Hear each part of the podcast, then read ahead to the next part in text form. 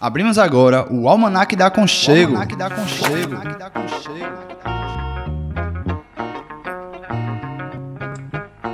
O passeio da rádio comunitária Aconchego pelas aventuras da comunicação livre e popular.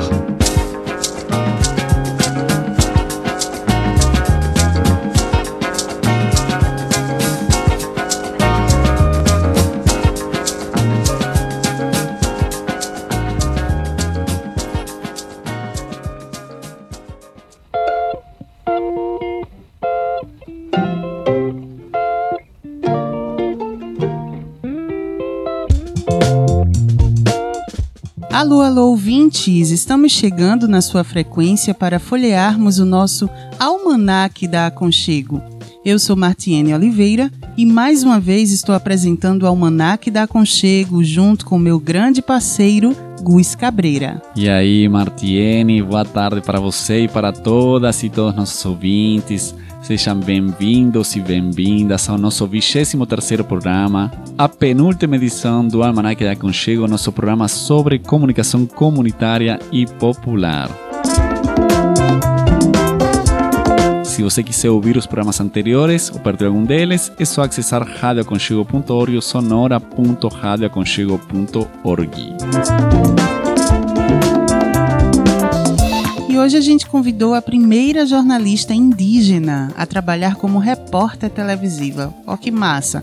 Luciene Kaxinawá, para conversarmos sobre representatividade, jornalismo e política, dentre outros temas. Se liga que vai ser muito massa isso aí. E a Toca, que também está chegando ao final, vai falar sobre licenças livres, copyleft, copyright. E o baú da Conchego, com que será que vai nos surpreender hoje? E também vamos compartilhar uma indicação cultural com o filme Retorno. Um filme que foi filmado entre o primeiro e o segundo turno das eleições presidenciais de 2018 no sertão do Mochotó, Pernambuco.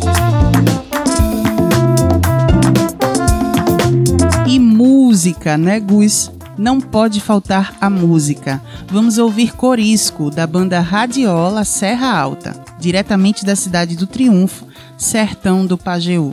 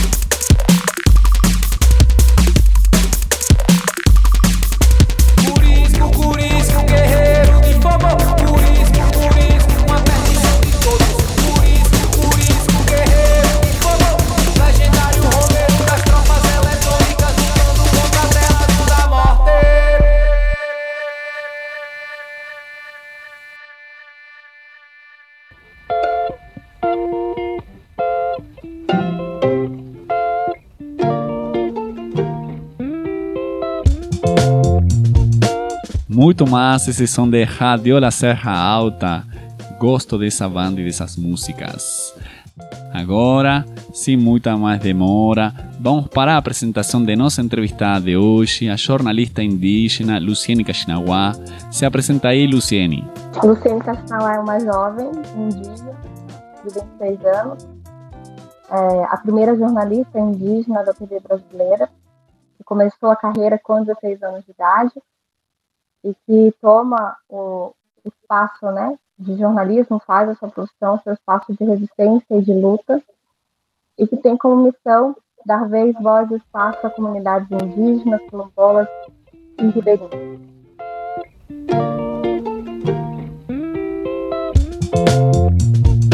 Bem-vinda, Luciene Kaxinawá. É uma honra recebê-la aqui no nosso programa.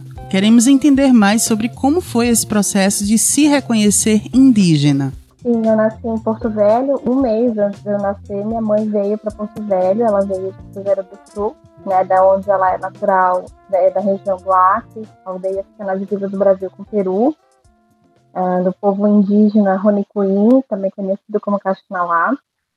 Meu pai é filho de não indígena com indígena e já tinha uma trajetória aqui no estado de Rondônia. Foi passar um tempo em, em, em Cruzeiro do Sul, as famílias já se conheciam, porque chegaram a trabalhar no mesmo território durante o período de extração da borracha.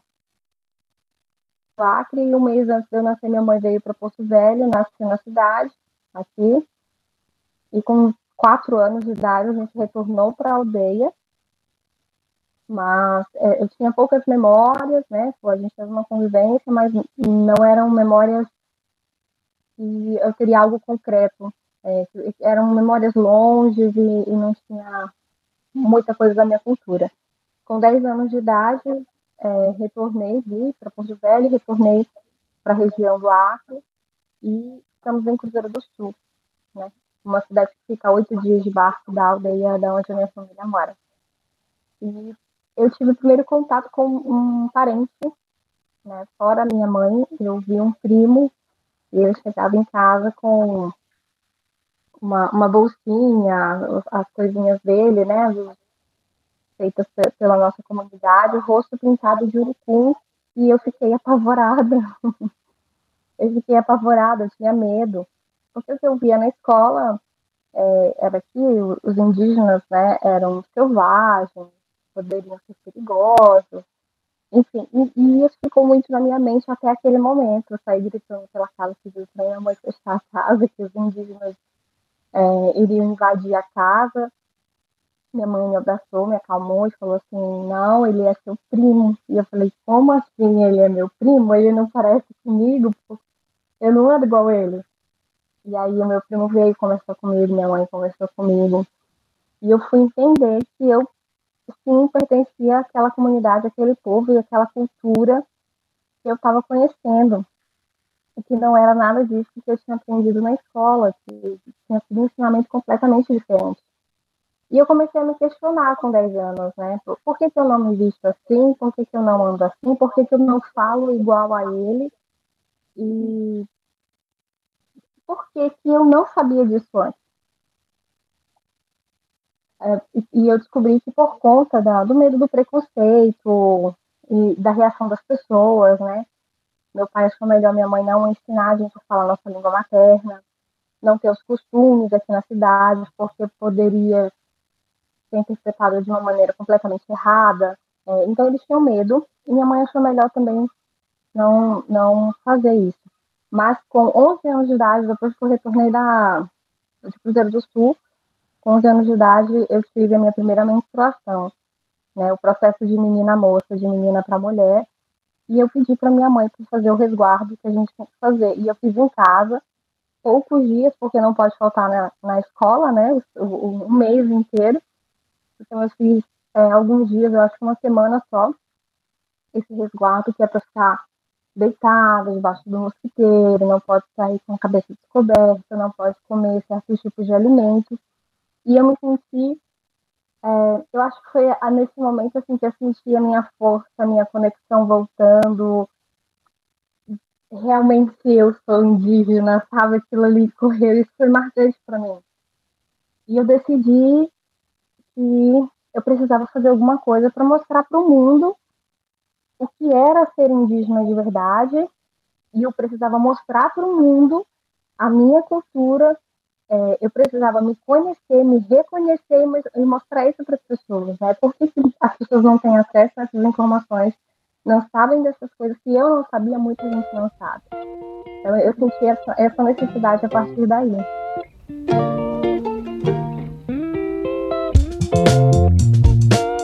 Estamos ouvindo a jornalista indígena Luciene Kaxinawa, que atualmente mora em Porto Velho, Rondônia, na Amazônia Legal.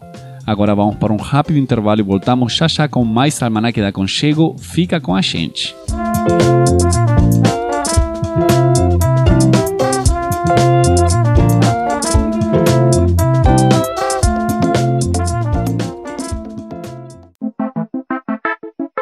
Quer entrar em contato conosco? Ligue 99721 5409.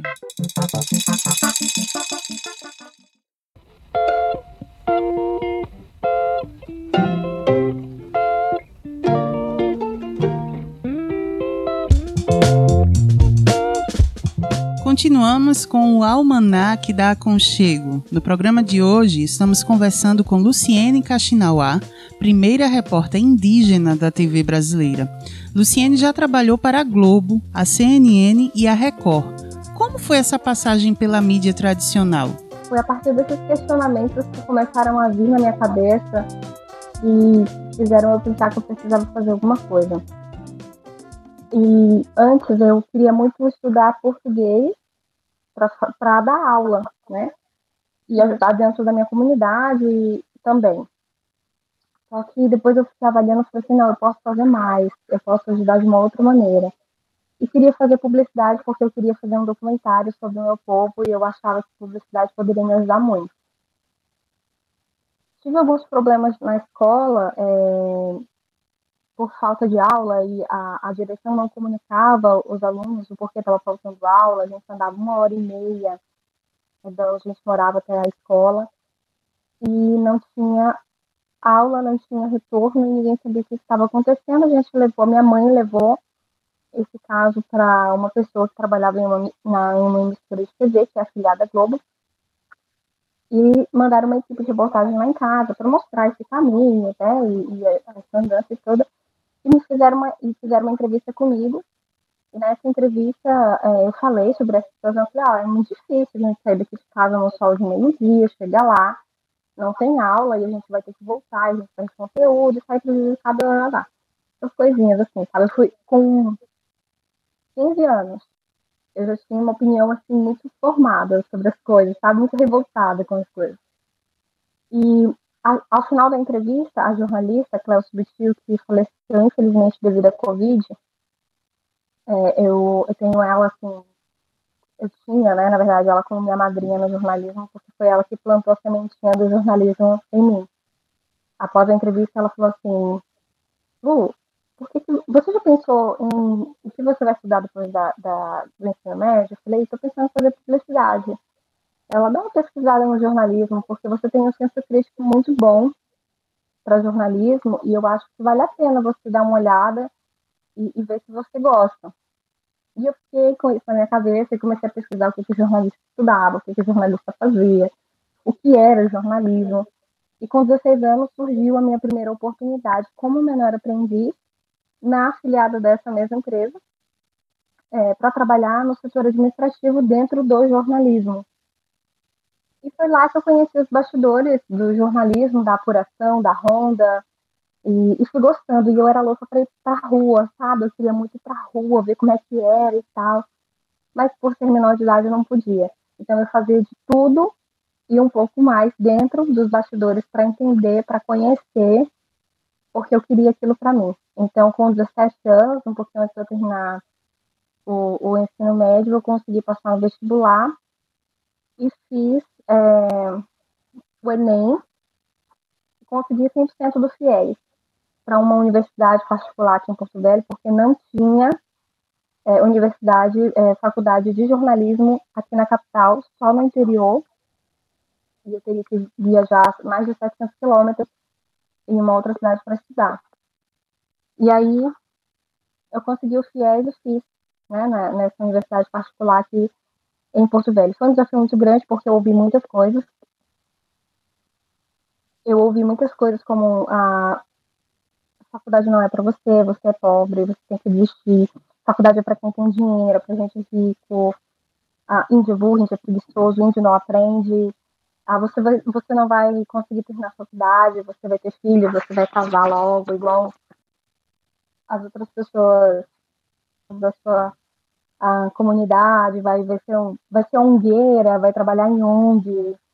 Enfim, ouvi muitas coisas que me deixavam triste, sim, né, porque a gente não é de ferro, a gente ouvir essas coisas não é fácil, ainda mais sendo jovem, tá conhecendo um caminho, mas eu decidi transformar isso como meu combustível, né, e assim, ah, eu vou provar para mim mesma que eu sou capaz, e eu vou, e eu vou provar para outras pessoas, essas pessoas que estão falando aí, que eu sou capaz e posso fazer uh, o que eu quiser se eu tiver determinação para isso.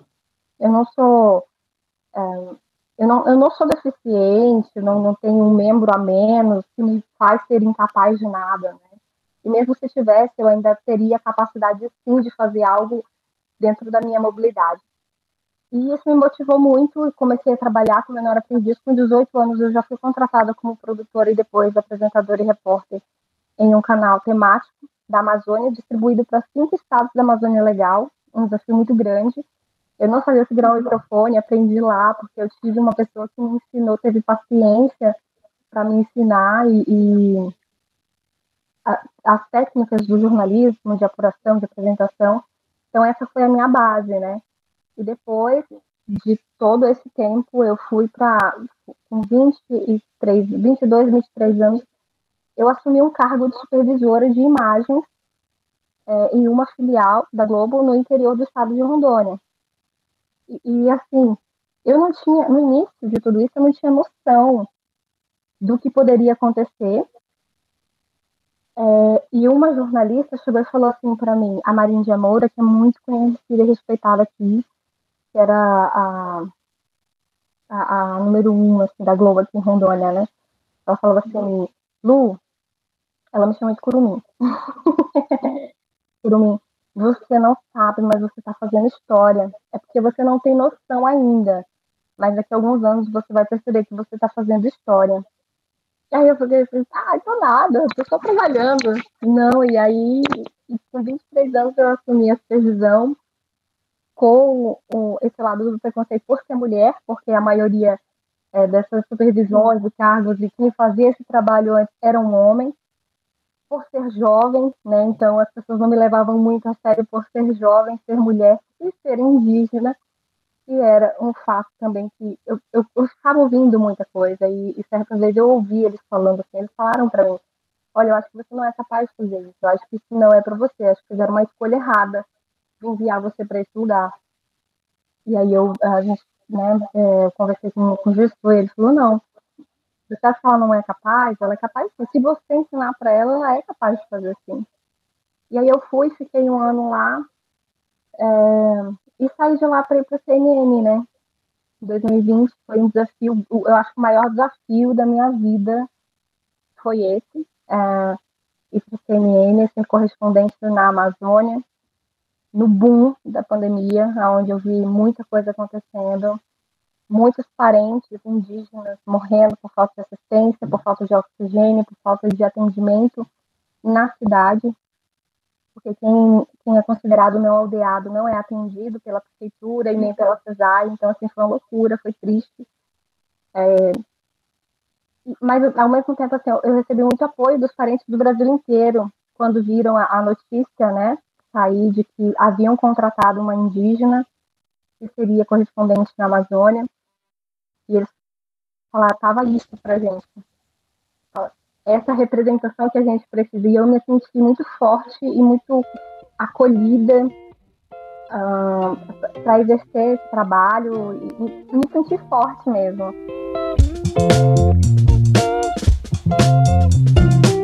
Desde aqui a gente imagina, né, como deve ter sido difícil a passagem de Luciene pela universidade, pelo que ela nos contou, e também os preconceitos que ela sofreu tanto na universidade como nos trabalhos que ela já desenvolveu. E agora, Luciene Kashinawa vai continuar conversando com a gente sobre outro momento também muito marcante na sua trajetória profissional. Se liga no que ela falou. Eu acho que uma, uma outra coisa que me marcou, mas falando muito, eu, uma coisa que foi muito marcante nessa minha trajetória toda, assim, além da, da a CNN foi um desafio para mim, mas o que foi mais marcante na, na, minha trajetória toda foi o uso do meu nome. É, eu lutei quatro anos para assinar como Luciene Kashinawa. Antes eu assinava como Luciene Marçal. É o meu sobrenome, eu gosto. Mas eu não me sentia completa. Eu não me sentia eu assinando como sem marçal. E eu tive que entrar com um processo na União para fazer a alteração do nome e com o número desse processo eu solicitei para a empresa, porque antes eles não aceitaram o meu pedido, né? e aí com o número desse, desse protocolo do processo eu fiz um novo pedido para a empresa depois de quatro anos, eu consegui assinar como Luciane Castinalá. E a partir daí nasceu a Luciane Castinalá. E, e e é uma mulher, uma indígena, uma jornalista, que traz consigo não só a história dela, mas a história do povo dela, a história dos povos indígenas, é, da Amazônia principalmente, do Brasil inteiro, mas da Amazônia principalmente, né? E, e eu me fortaleço toda vez quando alguém fala Luciene Castanauá, é porque eu estou vendo toda a minha ancestralidade, sabe? Eu, eu me emocionei muito a primeira vez chamaram o meu nome ao vivo, eu me emocionei muito. Segurei na hora do link, assim, lacrimejou, mas não escorreu lágrima, mas após a transmissão eu chorei muito, de muita alegria. E eu acho que esse foi o momento mais marcante da minha vida até hoje. Do, é, o ano passado eu estava trabalhando na filiada da Record aqui em Porto Velho, depois que eu voltei de Manaus, né, que eu saí da CNN, finalizou o nosso contrato lá eu, eu voltei para Rondônia, trabalhei na filiada da Record, recebi um convite do Xingu para conhecer pessoa louca, apaixonada, quero muito conhecer o Xingu, e surgiu essa oportunidade. Porque durante a pandemia eu noticiei de forma é, distante é, a não realização do Quarup pela primeira vez em mil anos, e por causa da pandemia. E aí, o ano passado, teve o retorno do Quarup na região do Xingu, eu fui convidada, e só vai lá com convite, né? De alguma liderança, e eu fui convidada para fazer a cobertura da cerimônia. É, infelizmente, a empresa não, não, não concordou com a ida até lá. E como eu já tinha feito a abertura da minha agência de notícias, da minha empresa prestadora de serviço, eu falei: não vou deixar mais de realizar meus sonhos, não vou deixar mais de falar sobre as pautas que eu defendo não vou deixar mais de denunciar sobre tudo que está acontecendo, eu vou trabalhar de forma independente. Seja o que Deus quiser, com frio na barriga, com medo, vai assim mesmo. E já agora, em outubro, tá faz... agora dia 10 de outubro, vai fazer um ano e eu estou de forma independente no jornalismo, trabalhando é, para algumas agências, é, como a Amazônia Real, como a Vogue, como outros lugares também que já prestei serviço. A Canindé, que é uma associação etnoambiental aqui de Rondônia, mas sempre trabalhando com os parentes, né? É, sempre em comunicação com os parentes e agora também colaborando mesmo com a rede de jovens comunicadores da Amazônia, pela COIAB, e da Earth News Terra, que é uma plataforma que também divulga a Amazônia de forma voluntária. E é isso, assim, eu me encontrei, sabe? Eu me sinto mais feliz, me sinto mais realizada. E eu sinto que agora, de fato, eu consigo fazer diferença para os movimentos, eu consigo fazer diferença para as comunidades indígenas.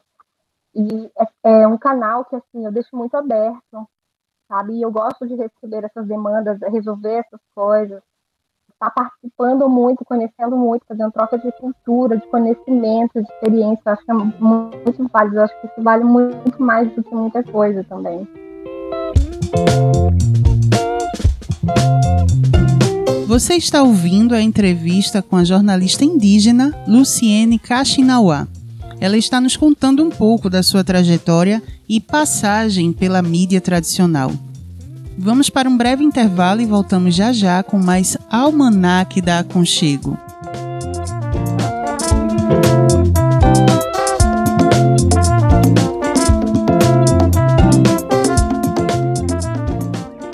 Quebrando as cercas do latifúndio midiático, reforma agrária no ar. Almanac da Aconchego, uma revista sobre comunicação comunitária e popular. Aqui na Aconchego, você não precisa ser assinante para ter acesso à nossa programação sem interrupções e publicidade. Tudo está disponível para você 24 horas por dia. Escute, divulgue e apoie a comunicação livre e popular. Aconchego Premium. Continuamos folheando nosso almanaque e chegou o momento da toca do Saci. Vai, Saci! Alô, alô, bem-vindos à Toca do Saci.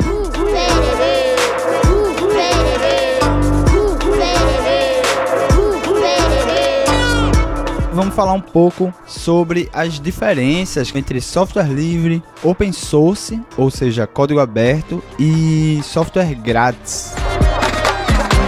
Vamos lá, software livre. Software livre é um tipo de software, ou seja, código, ou um programa, na verdade, em geral, né? Mas software livre é, na verdade, um, um programa, alguns programas que eles são licenciados, ou seja, eles são patenteados com uma determinada estrutura de licença que permite você ler aquele programa, mudar, modificar, distribuir ou rodar, executar aquele programa.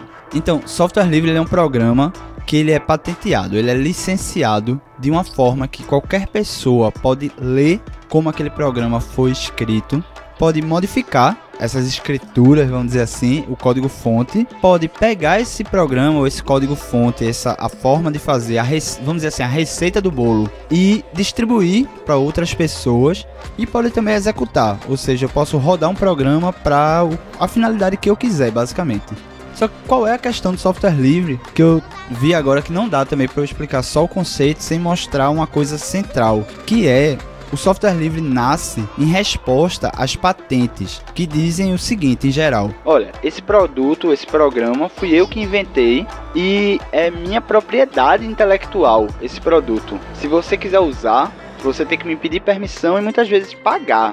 Então, o software livre ele nasce para mudar isso dizendo que, olha, eu fiz esse produto, mas eu estou patenteando ele com outras regras. E essas regras dizem que você não precisa me pagar e que não é escondido como esse programa foi feito. É público. Então você pode ver como ele foi feito, você pode mudar. Eu lhe dou essa permissão. Se eu sou dono, se ela é minha propriedade intelectual, se eu sou dono dessa coisa, então eu posso fazer o que eu quiser com ela, inclusive ceder ela para toda a humanidade poder ver, olhar, distribuir, ser inclusive minhas concorrentes na hora de a gente distribuir ou tentar prestar serviços com esse programa. E aí o cheque do software livre é a questão de que ela diz: beleza, você pode fazer tudo isso, mas você não pode mudar a patente.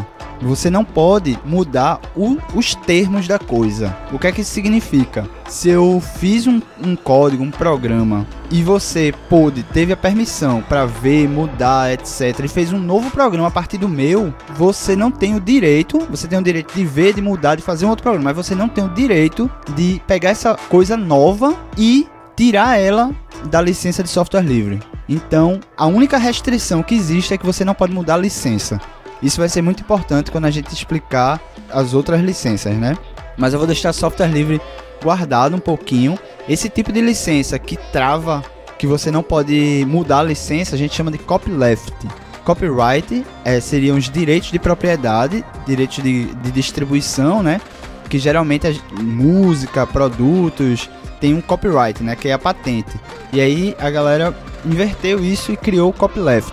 Ou a brincadeira fica com right left do inglês, que é direita e esquerda. Então seria que tipo uma patente. Eu acho que a melhor tradução não é uma patente de esquerda, mas um, um desvio, um hackeamento dos direitos de propriedade, né?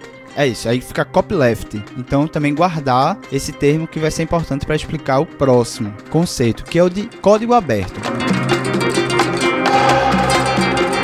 Código aberto, também muito conhecido. Eu digo muito conhecido porque se usa muito a expressão no inglês diretamente, que é open source. E aí se difundiu muito open source, código aberto, código aberto, e as pessoas pensam que código aberto e software livre são a mesma coisa. Por quê? Você pode ver o código, você pode modificar, você pode distribuir, você pode rodar. Aí você diz, porra, tudo igual, efetivamente tudo igual. Não, o código aberto, as licenças de código aberto não impedem você de, depois de modificar o meu código, querer fechar.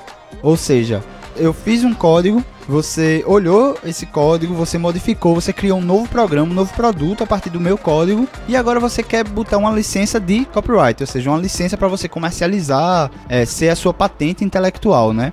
O código está aberto, mas ele não lhe impede de você, depois de se utilizar esse código aberto, fazer uma outra coisa que seja fechada. Ele seria uma licença livre, mas não copyleft, certo? E aí tem uma, uma, outra coisa, antes de entrar um pouco na discussão, que é a confusão que o pessoal faz com software grátis. Ou seja, muitas vezes, principalmente no português, principalmente no português não, principalmente no inglês, desculpa que a palavra é a mesma, free, de livre e grátis. E aí se criou essa confusão que software livre ele é gratuito, não necessariamente.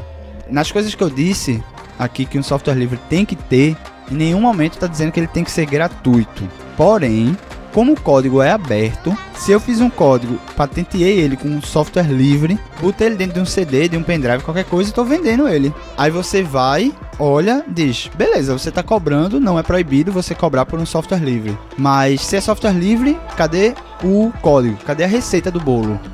Se não tiver receita de bolo, efetivamente não é software livre. E aí você vai lá, olha a receita, você tem todo o direito do mundo de montar um produto igual o que eu estou vendendo e ser meu concorrente. Isso não está impedido pelo software livre. Porém, não faz muito sentido. Não é um nicho de mercado. Então, o mercado de software livre, quem faz um código, ah, então por que alguém vai fazer um código que depois ele não pode nem vender? Porque o mercado ele é outro. Não se vende em geral código, não se vende programas, se vendem serviços. Se eu criei um programa, esse programa é muito bom e ele está sendo muito usado, inclusive por outras empresas, maior inclusive do que a minha empresa doméstica. Aí você diz, ah, a pessoa não tem incentivo, não tem estímulo para criar alguma coisa, se depois qualquer um pode pegar e vender e ganhar mais dinheiro do que ela mesma. É melhor ela fazer logo fechada. Não, a pessoa, na verdade, como ela criou aquele código, aquele programa, aquele produto do zero, ela tem uma expertise muito grande. Então, em geral, o modelo de negócio vai muito em torno de serviços. Eu criei um produto e eu estou numa posição vantajosa de mercado para oferecer serviços em torno deste produto. É muito importante se diga que software livre é copyleft, open source, código aberto, não é copyleft. Se eu criei alguma coisa, se eu criei um produto, um programa e patenteei e licenciei ele como software livre é o mesmo que eu tiver entregue esse, esse produto à sociedade. Eu entreguei esse produto à humanidade. Ele não pode ser retirado por ninguém. Então, se eu criei, ele é um ele tá como um acesso a qualquer pessoa. Essa pessoa tem o direito de fazer ler, mudar, distribuir, rodar, o que ela quiser, menos tirar ela desse domínio público, desse domínio humanitário. Por outro lado, o open source sim. Se alguém disponibiliza o código, deixa tudo aberto para todo mundo ver, mudar, distribuir, rodar, etc. Em algum momento alguém pode dizer, eita, vou fazer uma mudancinha aqui e ali e vou fechar o código. Isso pode no código aberto, não pode no software livre. Então essa é a principal diferença. E existem softwares grátis que não são livres. Eles são estão lá fechadinho, empacotado, você não pode ver o código e ele não é vendido, ele é distribuído gratuitamente. Eu, quando vejo uma situação como essa, que eu estou falando aqui, um código fechado, gratuito, eu desconfio logo, porque de alguma forma, aquela história, não existe almoço grátis, se você não está pagando almoço, pode ser que você seja o almoço. Uma das propriedades, uma das características que eu, eu particularmente acho mais interessante no software livre é que ele é auditável. Então, se um software livre diz que faz alguma coisa e somente essa coisa não faz mais, não lhe rastreia, não pega seus dados, a gente tem como verificar. grande abraço e até a próxima semana.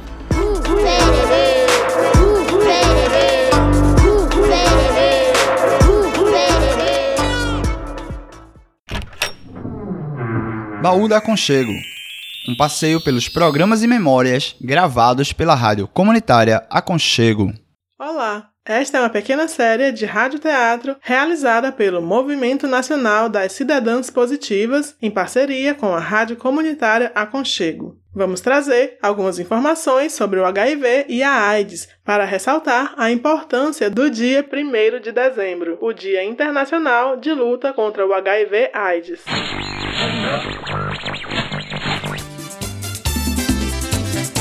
O episódio de hoje é Depoimentos.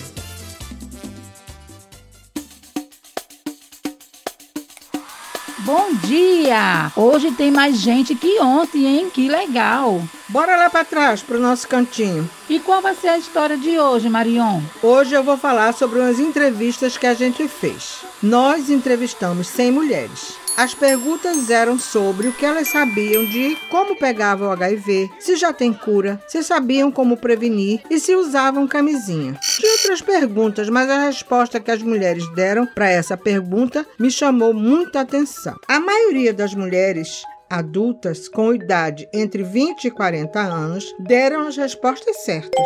Sabiam como pegava HIV e também sabiam que não tem cura. Mas o que chamou mesmo a minha atenção foi que a maioria, mesmo sabendo como se prevenir, responderam que nunca usavam camisinha. Eita, não entendi. Como assim? Sabe que para se proteger tem que usar a camisinha e não usam? Por quê? Por quê? Os homens não gostam, são casadas.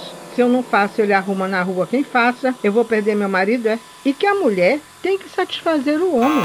É que às vezes elas esquecem que seu homem podem dar aquela velha puladinha de cerca e às vezes sem saber trazem a doença para dentro de casa. Aí eu fico me perguntando: e por que vocês não usam a camisinha feminina? Vou responder por mim. Não sei o que as outras responderam. Se eu usar essa camisinha, o que ele vai pensar? Que eu tô traindo, que eu tô escondendo alguma coisa e quando bebe, fica agressivo, capaz de me bater, a coisa fica feia. Ele quer de todo jeito e do jeito dele. É uma violência, mas fazer o quê? Ruim com ele, pior sem ele. Ele é pai dos meus filhos, bota comida dentro de casa. Infelizmente, as respostas das mulheres não foram diferentes das suas.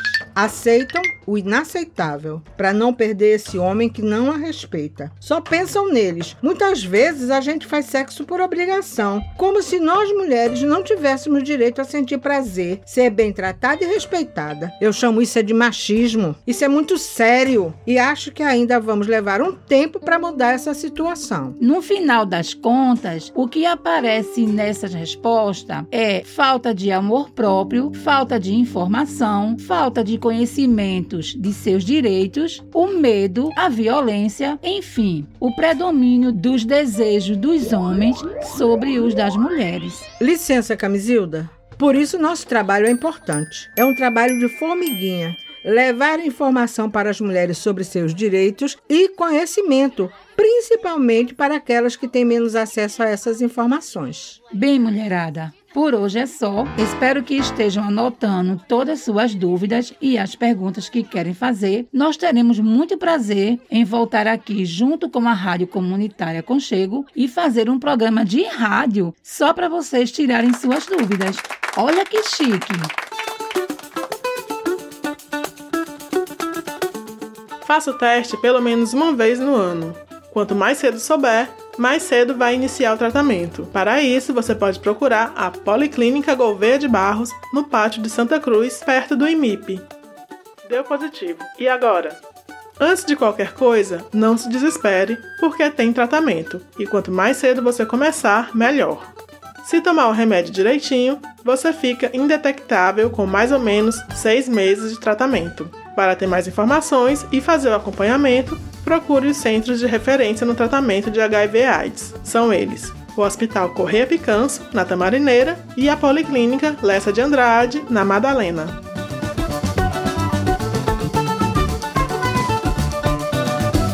Para mais informações ou dúvidas, entre em contato com as Cidadãs Positivas nos números 819 8796 6892 ou 819 9915 4205. Este e os outros programas da série você poderá encontrar em nosso blog radioaconchego.milharal.org.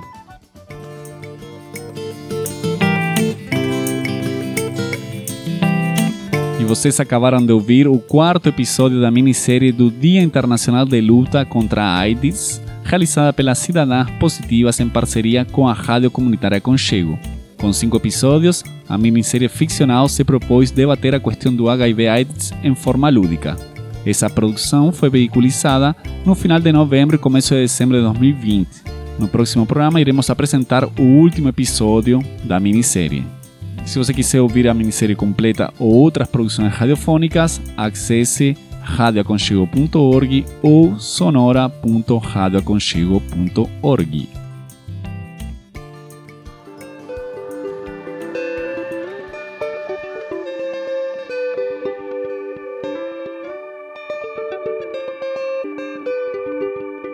E a nossa indicação cultural de hoje é o filme documentário Retorno. Após cada eleição brasileira, é comum virem à tona opiniões preconceituosas que consideram o povo nordestino incapaz de votar de maneira consciente. Filmado às vésperas do segundo turno das eleições de 2018, o documentário Retorno, que estreia agora na internet, se propõe a desmistificar essa visão. Para isso, os diretores do filme Vinícius Andrade e Caius viajaram até o sertão do Mochotó, Pernambuco, e conversaram com trabalhadores rurais, professores, pequenos comerciantes, artistas e militantes políticos sobre o legado das administrações progressistas na região. Quatro anos depois, as vozes e imagens nordestinas e sertanejas permanecem fazendo sentido e ensinando sobre os caminhos para o país. Visto agora, Retorno revela como os piores temores ali declarados se confirmaram, um sinal que amplia temerosamente a importância das eleições que se aproximam. O documentário está disponível no YouTube, no canal Ponta de Areia Produções. Você está ouvindo o Almanaque da Aconchego. Quer entrar em contato conosco? Acesse nosso blog radioaconchego.milharal.org.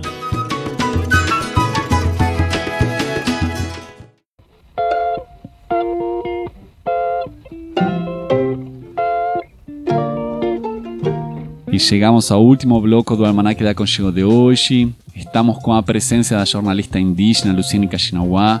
Muito bom tê-la aqui conosco, ter tido esse espaço para conversar, para conhecer mais sobre sua trajetória.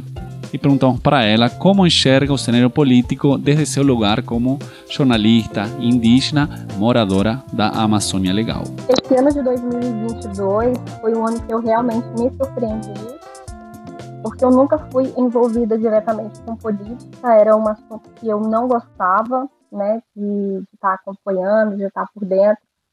Sabia que era necessário, algumas pautas sim eu conseguia acompanhar, mas não todas, né. Eu, eu ficava muito estressada quando falava em política, porque é uma coisa já de desacreditar política, né, a gente vê tanta coisa acontecendo. E esse ano é, eu fui surpreendida de várias formas mesmo. Uh, eu fui em janeiro desse ano convidada por um parente que eu acabei descobrindo lá, que era meu parente, é, de Alabama, que hoje é candidato, que, que nessas eleições, né, saiu a candidato deputado estadual pelo estado do Acre, e ele é do meu povo, do povo Runicuim. Ele estava na África quando entrou em contato comigo, e queria fazer um encontro, um evento, e queria que eu fosse para a região do Jordão, que eu não conhecia ainda, na região do Acre, é onde ia ter um encontro de 38 lideranças indígenas.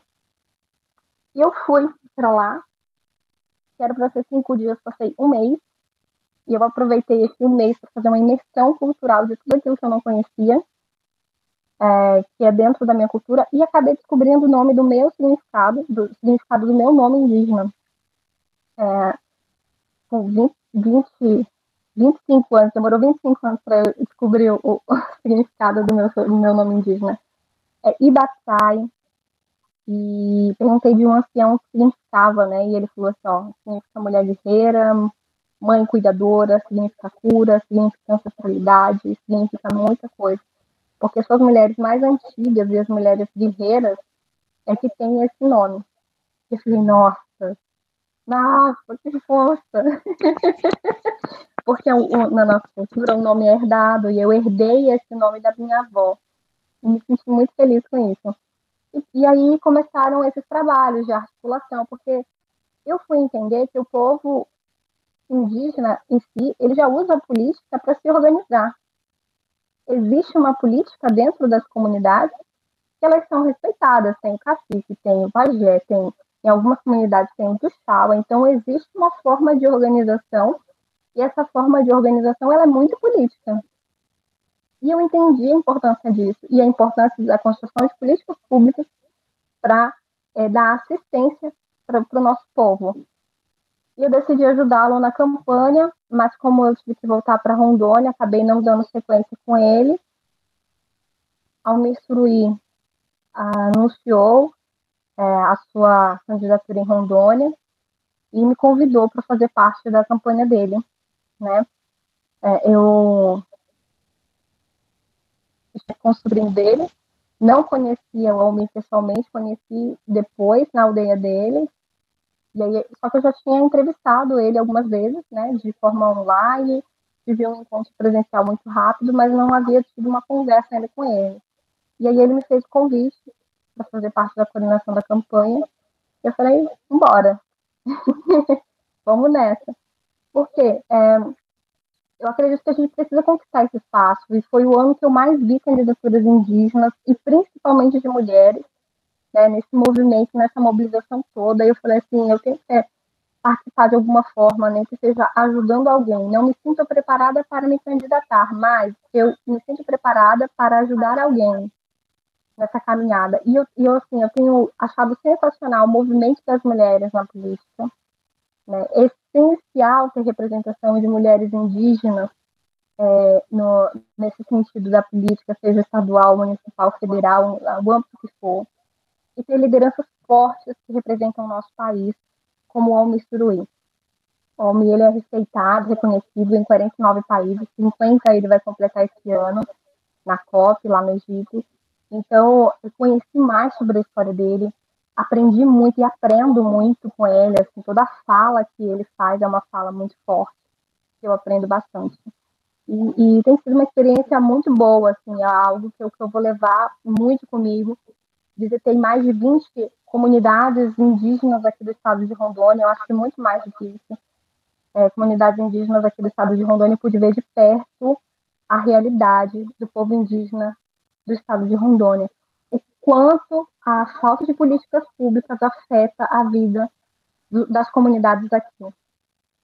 A, o não acesso à internet, o não, a, a falta de iluminação dentro das comunidades ainda existe a falta de saneamento básico é algo muito grave dentro dessas comunidades, porque aumenta muito é, o, risco de doenças, né, dentro das comunidades. E algo precisa ser feito e precisa ser feito agora.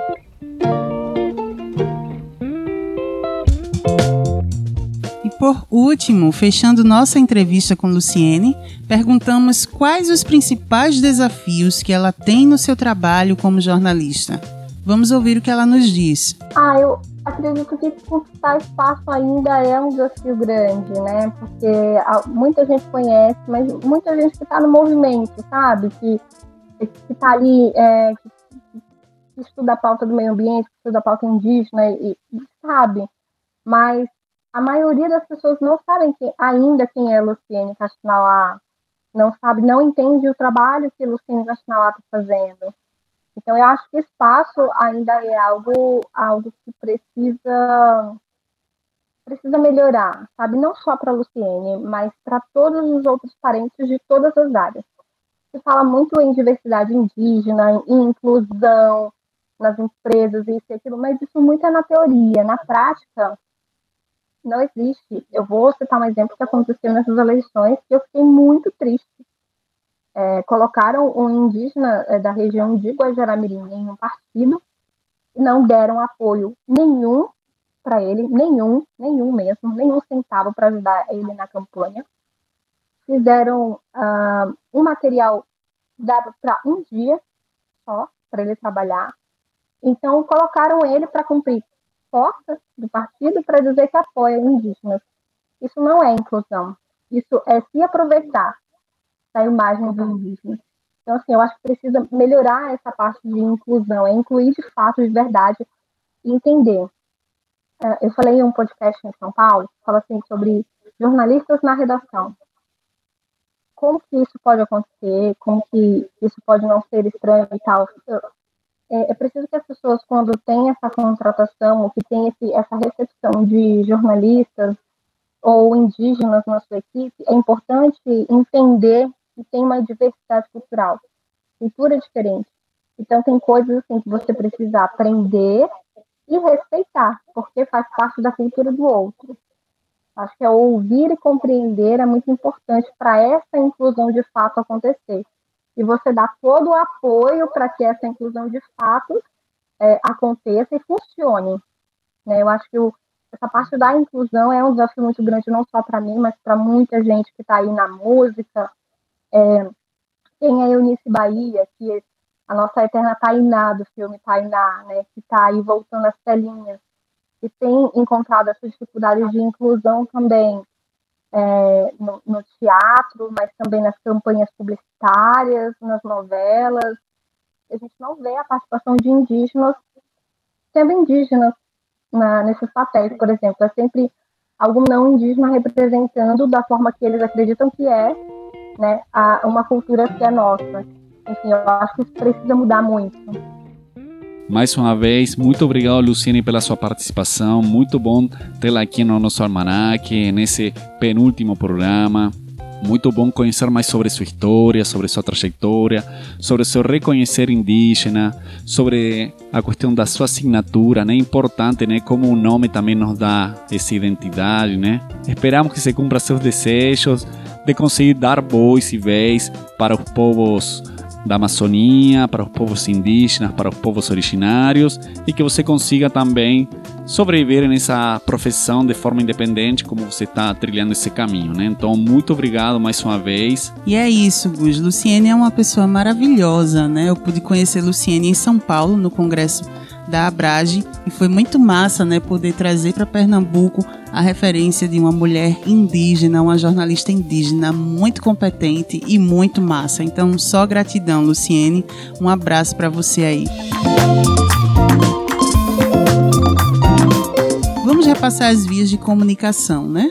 Para saber mais sobre a Rádio Aconchego, acesse nosso blog radioaconchego.org para ouvir outros programas do Almanac e mais produções radiofônicas, visite sonora.radioaconchego.org. E se quiser entrar em contato direto com a gente, nosso telefone é 8199721 5409.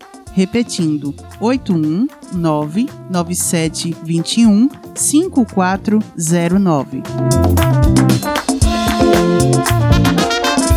É isso mesmo, agora sim estamos chegando ao final do nosso programa de hoje. Queremos agradecer enormemente a você, querido e querido ouvinte, que ficou aí conosco durante essa hora de programa. Até a semana que vem. Agradecemos a Luciene pela sua participação e a você, ouvinte, por nos acompanhar neste almanac da Aconchego. Até o próximo programa. Como sempre, nos despedimos com a música que nossa entrevistada pediu. E vai lá, Alok e Mapu Unicuim.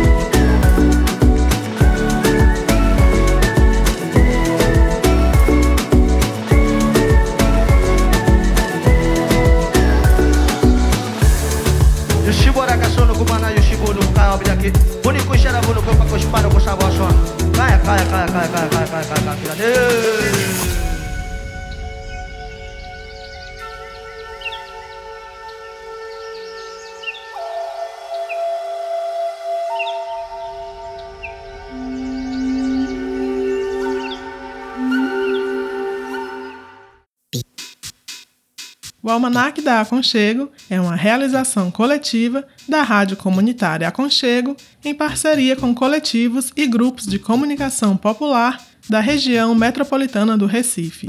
Participam e realizam este programa Gus Cabreira, Martiene Oliveira e Saci Pererê. Nas vinhetas, a voz é de Priscila Oliveira.